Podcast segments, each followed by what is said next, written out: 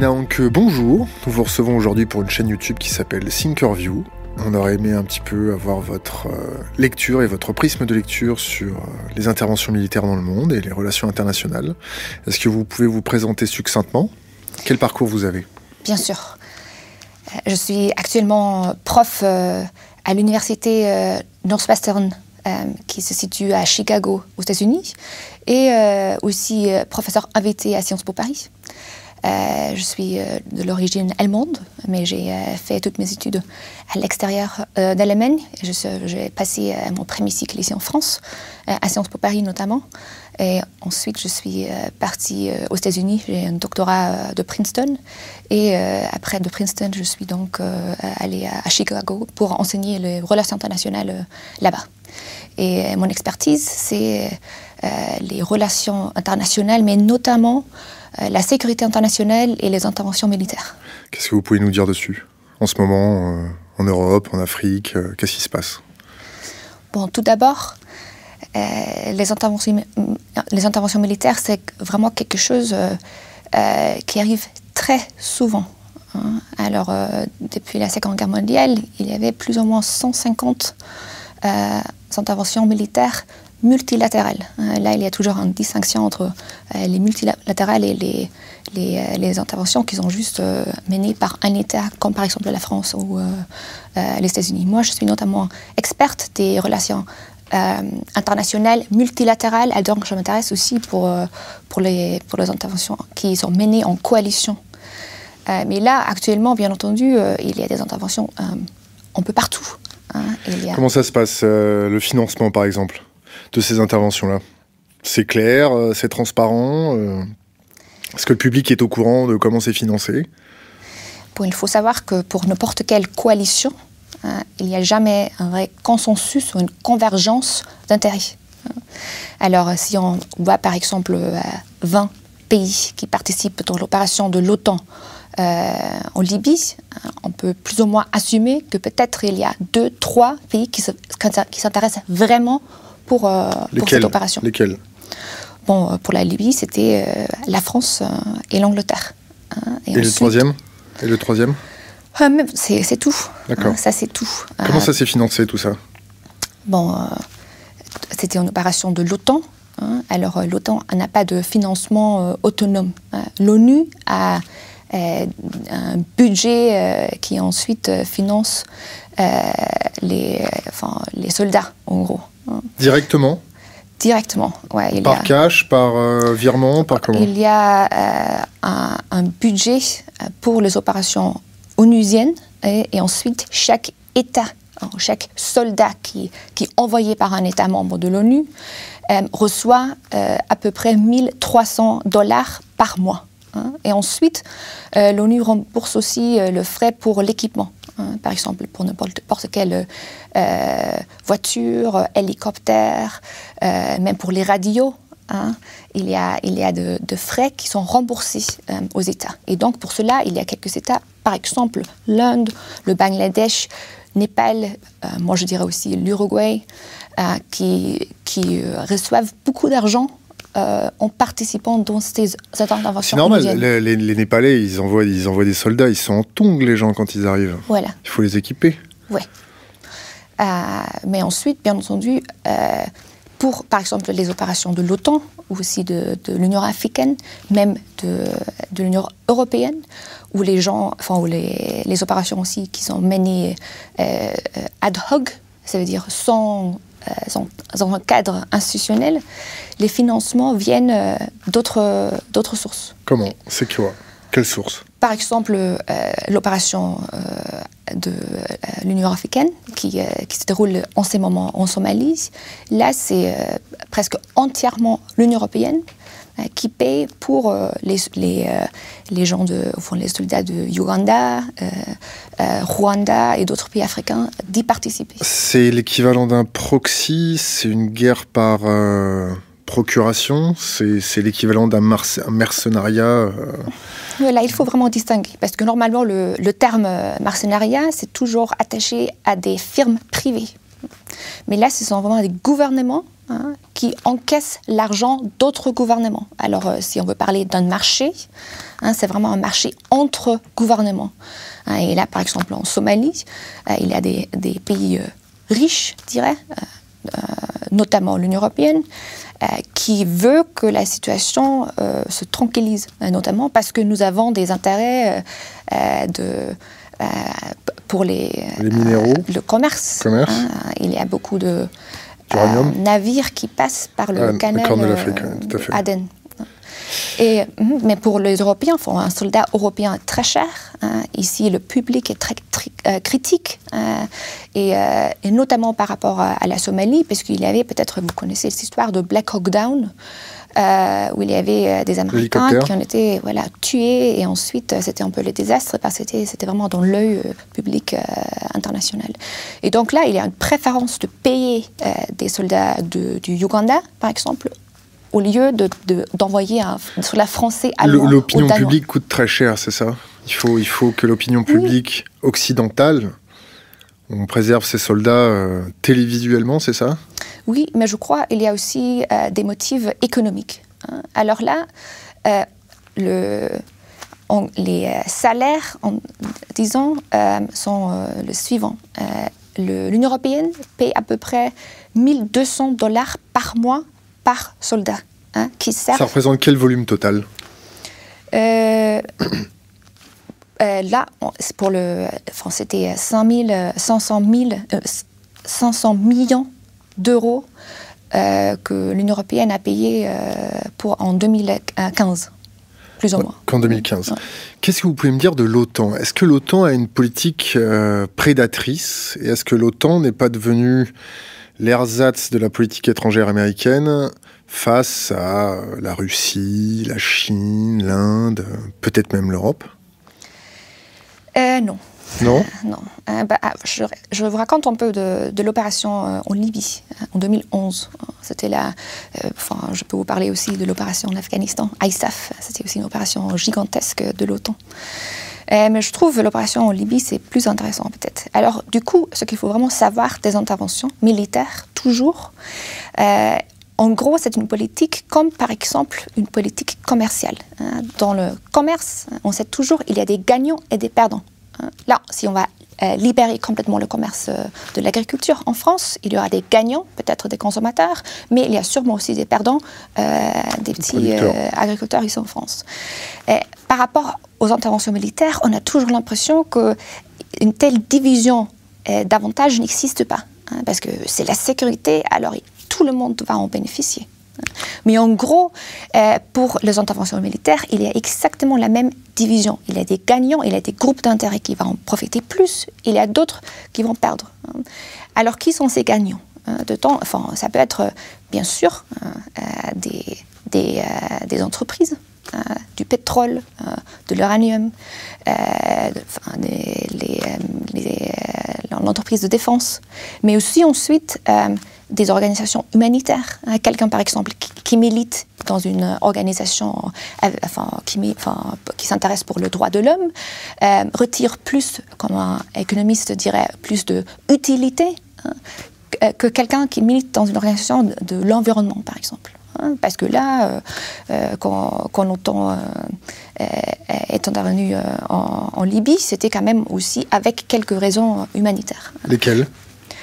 Bon, on voulait, euh, on voulait sauver les gens de Benghazi.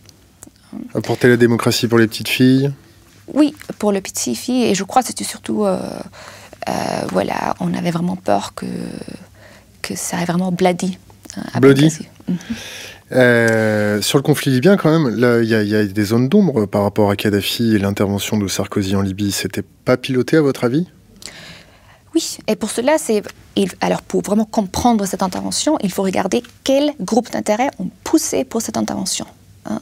Et euh, surtout en France, il y a comme une tradition hein, qu'il y a toujours un mélange entre euh, groupes humanitaires, je dirais, et ensuite groupes euh, business slash défense militaire. Et, quand, on, quand on associe les deux, est-ce que ça crée une dialectique du type bombardement humanitaire? Intervention extérieure humanitaire Alors, ça, c'est une chose extrêmement importante.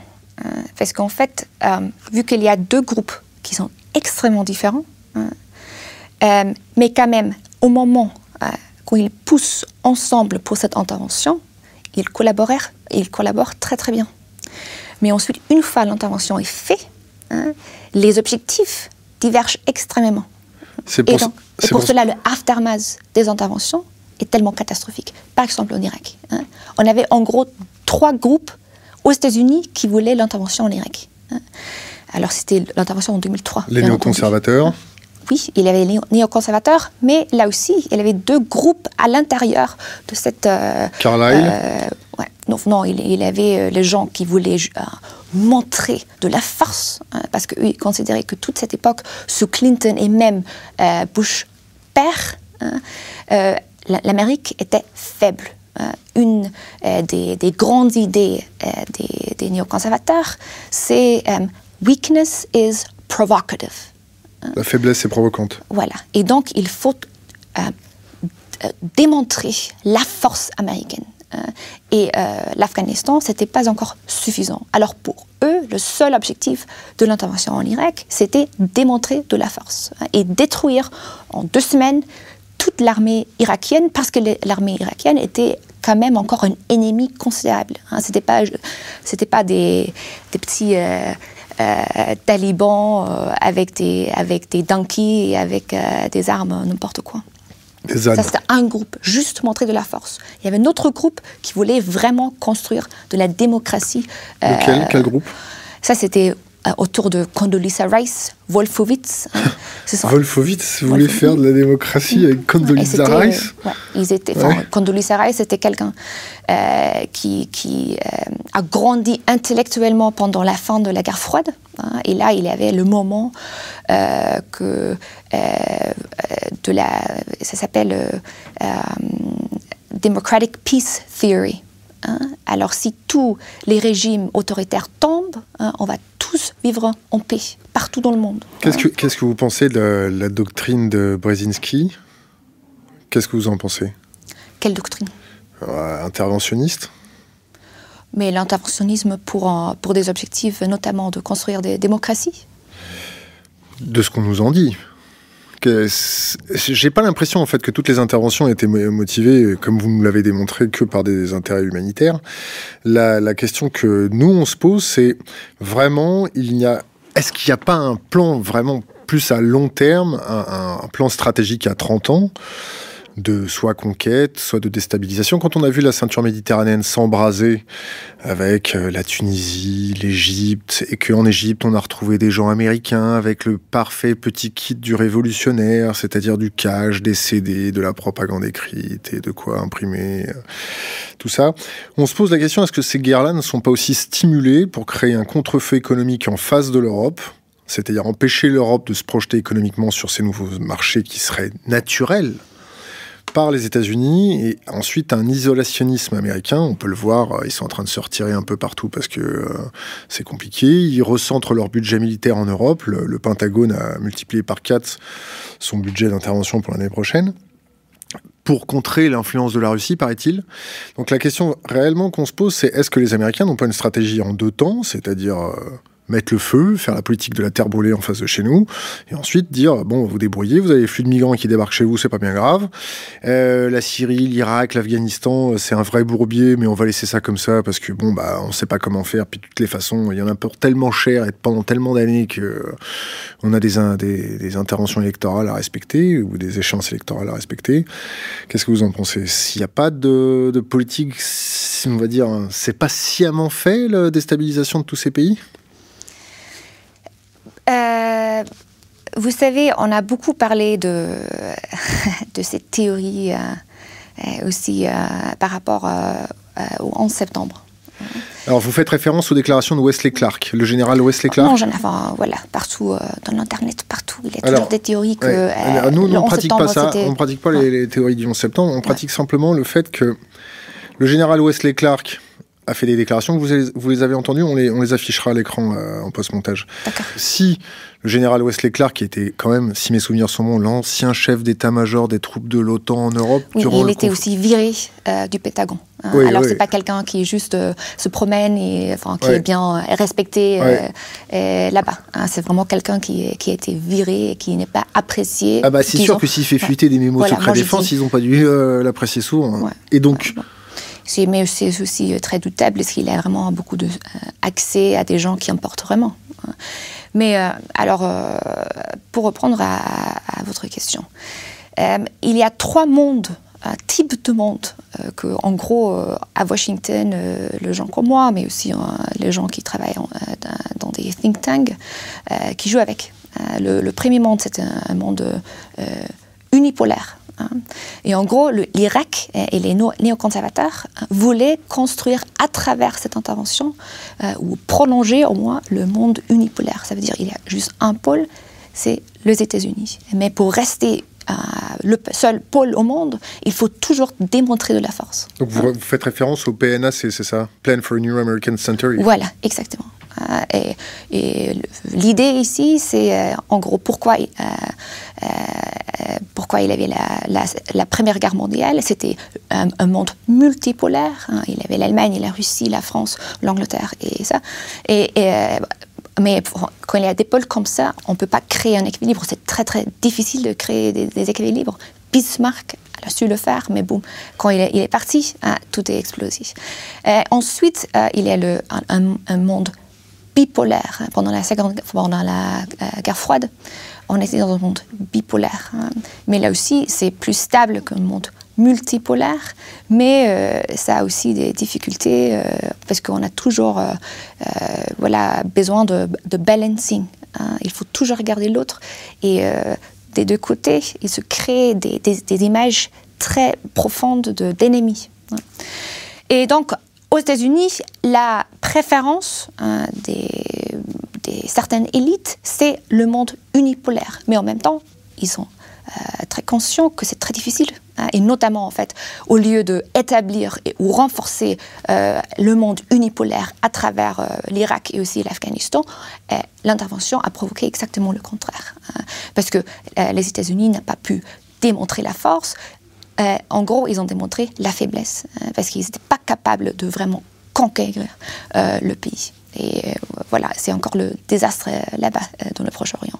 Donc, en gros, euh, les États-Unis, maintenant, ils ont adapté euh, l'image d'un futur euh, bipolaire. Hein. mais pour les États-Unis, et c'est le grand contraire, je trouve, quand on compare ça avec, avec les Européens, les deux pôles, c'est clairement le Pacifique, alors surtout la Chine et et les États-Unis. Donc pour, pour les États-Unis, le grand ou la grande question, c'est en fait que fait l'Europe hein?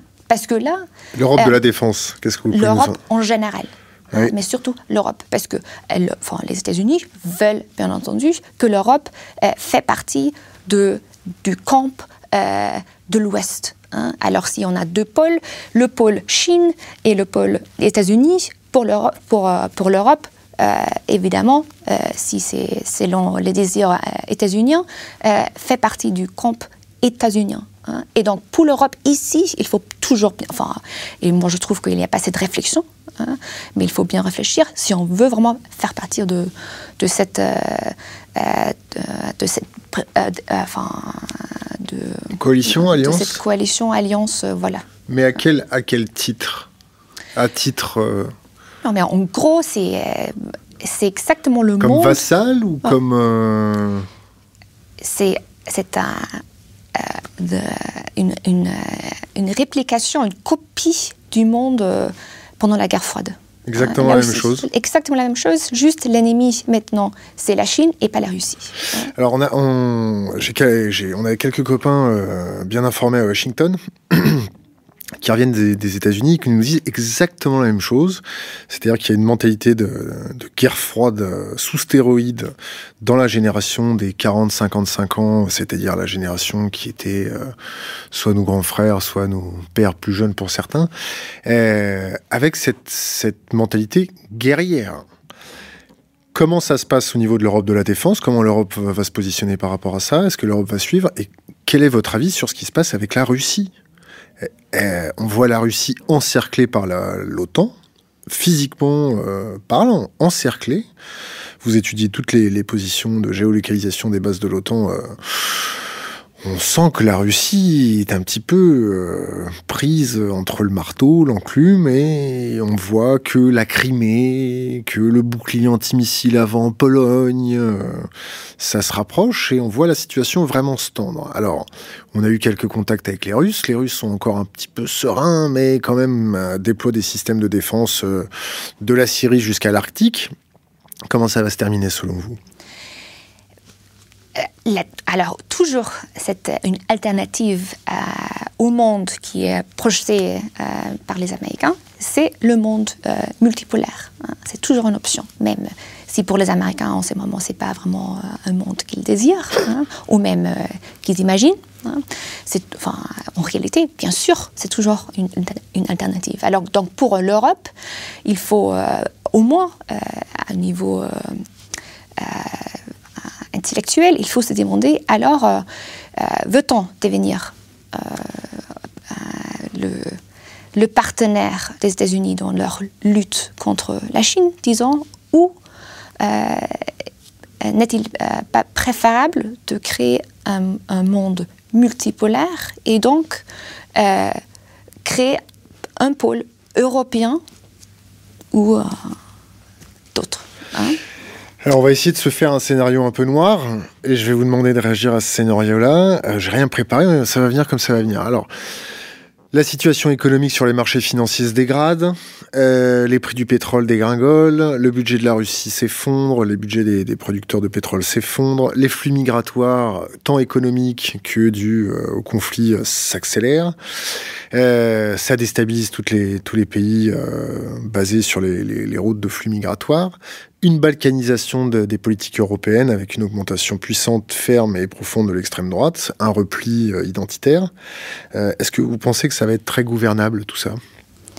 Au niveau européen ça va être très gouvernable au niveau européen? Non, enfin, ça c'est votre question. Au niveau européen, oui. Et ah, puis ensuite, non, non mais c'est pas gouvernable. Mais donc, c'est exactement cette question qu'il faut se poser. Alors, parce que si on ne crée pas une Europe de défense, hein, alors euh, le monde futur est déjà fait. Hein, ce soit unipolaire ou bipolaire. Hein, c'est fait. Hein. Euh, et donc, euh, mais peut-être c'est peut-être c'est désirable. Moi, j'ai pas une, opinion propre. Vous avez, vous avez une vision anthropologique, c'est-à-dire Non, enfin, moi, enfin, j'étais, j'étais pas vivante, disons, pendant la guerre froide.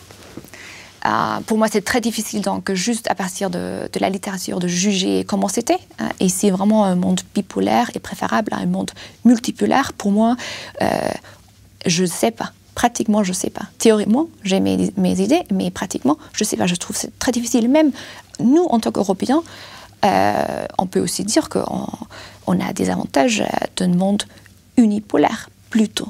Hein, parce qu'on est quand même des amis euh, des Américains. Et pour nous, pour nous c'est plus facile euh, de parler avec les Américains, par exemple, qu'avec les Chinois, je crois. Enfin, au moins, on va essayer. On va essayer. il y a des liens euh, culturels qui sont, je dirais, quand même plus, plus proches. Hein. mais moi, je trouve en tant qu'Européen, au moins, il faut faire le choix conscient. Hein il faut réfléchir, parce que sinon, euh, on va juste suivre les choix des autres, notamment. Comment, réfléchir sans une autonomie de pensée? Est-ce que vous ne pensez pas qu'il y a une projection de la doctrine américaine au sein même de nos élites? C'est-à-dire qu'il y a vraiment une grande partie American-minded Est-ce que c'est pas compliqué de pouvoir avoir cette autonomie de pensée euh, à cause de ça? You know. Moi, j'habite aux États-Unis maintenant, quoi, euh, presque 8 ans. Hein, et je crois l'autonomie euh, c'est à chacun. De le prendre, de le saisir De, prendre, de se battre peut-être pour le prendre Absolument, on peut, je crois, passer euh, du temps partout. Hein, mais ce qui se passe ici dans la tête. En tant euh, qu'Allemande, pardon, excusez-moi. En, tant qu'Allemande, qu'est-ce que vous pensez de la décision d'Angela Merkel de prolonger les sanctions contre la Russie? Vous savez, l'Allemagne passe par un temps extrêmement intense en ce moment. Euh, ça a commencé avec, euh, euh, plus ou moins la Russie, mais aussi, en gros, moi je parle beaucoup aux diplomates, notamment à Washington, hein, Et là, c'est très intéressant parce que c'est quand même encore un des centres de pouvoir au monde. Hein. Et là, le, statut des pays est, assez facilement touchable. Hein. Si par exemple, c'est très facile d'avoir un, rendez-vous avec, avec le vice-président, ça veut dire pour ces pays, le, son pouvoir, sa puissance a augmenté. Hein. Et là, euh, quand je parle euh, aux diplomates euh, étrangers, mais qui sont à Washington, ils me disent tous que pour l'Allemagne, ça a énormément changé. Là, ça fait peut-être 2-3 mois, 2-3 ans, désolé, quand pour l'Allemagne est vraiment devenu un pays clé à Washington. C'était aussi parce qu'il y avait une croissance économique. L'Allemagne, enfin, c'est le grand contraste avec la France. Il y a une vraie croissance économique, un vrai boom économique. Hein. Euh, mais en même temps, bien, entendu, avec, avec la croissance économique, il y a aussi ensuite euh, euh, une, voilà, une prise de conscience de, on pourrait dire des responsabilités, mais aussi de vouloir s'engager et vouloir entendre sa voix dans nos relations internationales. Vous, parlez d'entendre sa voix. Euh, quand la NSA écoute Angela Merkel euh, jusqu'au plus profond de ses communications, euh, les Allemands ont perçu ça comment Ils se sont sentis violés par leur fameux allié américain? Les, les, Américains ou la Russie? Non, les Américains ont écouté Angela Merkel. non, je crois les, les Américains, ils aiment bien. Ils aiment bien écouter mhm. Merkel parce qu'elle est... Euh, Intéressante. Euh, non, mais elle n'est pas... Elle n'est pas un leader euh, flamboyant, dangereux. Hein.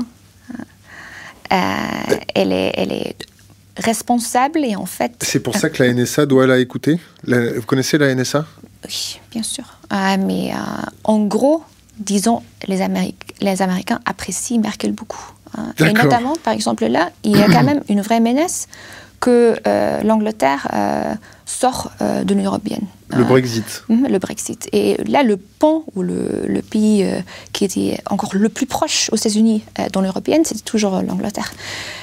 mais au cas où l'Angleterre va sortir, moi je suis sûre que l'Allemagne va remplacer cette place qui a normalement toujours appartenu Alors c'est une place, euh, mais c'est aussi une place de cheval de Troie aussi dans la politique américaine, euh, dans la politique européenne. Ensuite, euh, les Américains, ils sont seulement aussi puissants que nous, les Européens. Nous sommes faibles. Non, ils sont faibles et aussi laissent enfin, opérer. Je vais vous poser encore deux dernières questions. Euh, la dernière sera euh, donner un conseil aux nouvelles, aux, nouvelles, générations sur Internet, un conseil pour endurcir leur esprit critique.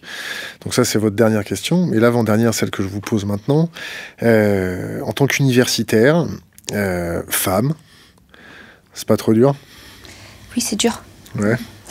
C'est même scandaleux d'ailleurs que ce soit dur. Hmm. Parce qu'on est à peu près de la même génération. comment ça se fait qu'encore à notre époque, ce soit cette politique de primitif. Parce qu'il faut être primitif pour euh, ne pas écouter ce qu'il y a dans la tête d'une femme. Oui, tout à fait. Euh, et donc je peux juste dire que bah, toutes les femmes, euh, oui, c'est très dur, hein, il faut lutter, mais ça vaut le coup quand même. Ça vaut le coup? Absolument. Il faut? Il faut. Hein, on n'a pas d'autre option. Mais en fait, je crois la, la difficulté, enfin, pour moi, la, la, plus grande, c'était euh, que, euh, euh, vous savez, si un homme est prof, par exemple, à mon âge, hein, il y a, beaucoup de filles, beaucoup de femmes qui diraient Oh, waouh, mais c'est magnifique, quel génie. Bon, j'exagère, hein, mais il a énormément de respect. Hein. Pour, pour une femme comme moi, c'est c'est intimidating. Et, euh, et ça, euh, ça me fait du mal. Qu'est-ce qu'on peut faire pour aider? Il faut, euh, moi, je suis pour une politique de discrimination positive. Hein, parce qu'il faut créer des role models. Hein. et n'importe quelle femme dans la politique, c'est une, une bonne femme. Hein. C'est très, pour moi, sont gens comme Condoleezza Rice, comme Madeleine Albright, comme Samantha Power, comme Angela Merkel. Thatcher parce que là, on fait le top bon, 10. Elle est encore, tu vois, je ne l'ai pas trop connue. Hein, J'étais trop jeune. mais sans les femmes comme ça, moi, je ne pourrais pas faire ce que je fais en ces moments. C'est vraiment des, des, leaders de. Absolument. Ouais. Alors nous, on a côtoyé quelques femmes de pouvoir euh, et on trouve qu'elles sont pires que les hommes. C'est-à-dire encore plus dures que les hommes. Elles sont, elles sont euh, blindées et, elles ont oublié cette sensibilité euh, que nous, les hommes, on a oublié peut-être. Est-ce que vous vous endurcissez pas à tel point que vous en oubliez euh, votre féminité? Vous savez, euh, quand, quand, je suis la seule, et ça m'arrive souvent, quand je suis la seule femme euh, autour d'une table, euh, et, je, et je dis quelque chose, euh, et ensuite il y a un homme, plus ou moins mon âge, peut-être un peu plus vieux, qui répète exactement la même chose hein, que moi je dis. et tout le monde applaudit le mec et ignore mon commentaire qui était avant. Hein, ça me montre qu'il y a une discrimination totale. Hein, et qu'est-ce qu'on peut faire dans ces moments? Qu'est-ce qu'on peut faire Si on, on, est douce, euh, avec un souris, hein, ça change rien. Alors venez donc il faut venez, quand même venez vous réfugier, venez vous réfugier sur Internet. On va vous protéger. D'accord, merci.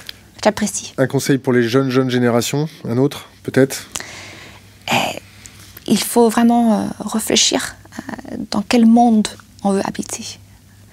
Parce que là, c'est très facile. Aux États-Unis, au moins, hein, il y a une telle conscience qu'ils sont le leader euh, au monde hein, que, bon, je ne dirais pas tout le monde, mais au, au moins euh, l'élite réfléchit euh, au futur. Moi, je trouve ici, c'est toujours euh, meddling through. Ouais. et, et ça, c'est pas une option.